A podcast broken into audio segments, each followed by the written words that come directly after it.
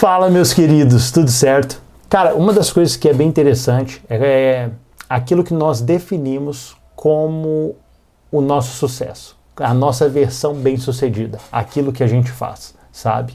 É, é muito interessante porque à medida que a gente vai estabelecendo esses padrões da nossa mente, a gente vai admirando de, determinadas pessoas, é muito comum que a gente olhe para aquilo que a gente faz e a gente nunca acha que a gente é bom o suficiente.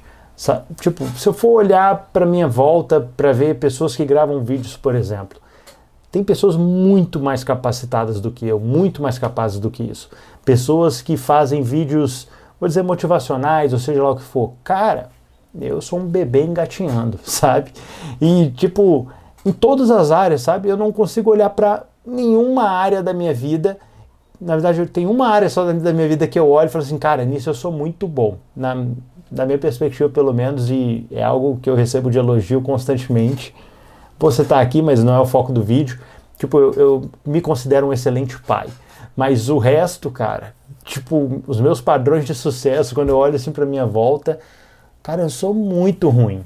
Mas quando eu olho para essa situação, uma coisa que, que eu percebo que há um risco em relação a isso, em relação a gente ficar olhando demais para as pessoas que nós admiramos, é a gente se bloquear, pensando que nós somos péssimos, nós somos terríveis e a gente não presta para executar determinada função, ou seja lá o que for.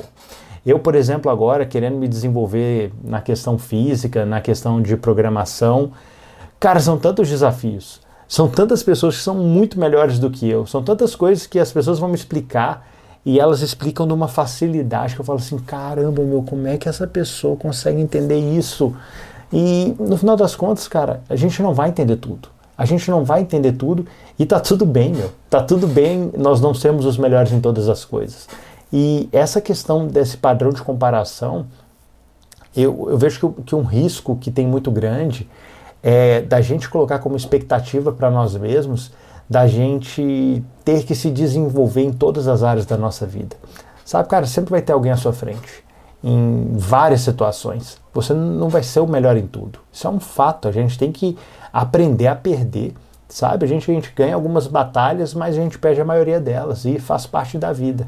E no final das contas também, se for olhar as nossas capacidades, nós estamos à frente entre aspas, assim, de muitas pessoas. Nós somos, por mais que a gente está olhando para quem nós admiramos executando determinada função, só que a gente não olha para aquelas pessoas também que, tipo, poxa vida, são muito piores do que nós. É, até eu gosto, eu gosto muito de fazer uma comparação minha com o eu do passado.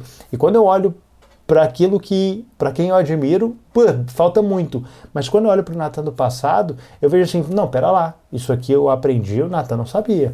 Eu não sabia isso aqui ano passado. E isso, cara, é muito bom.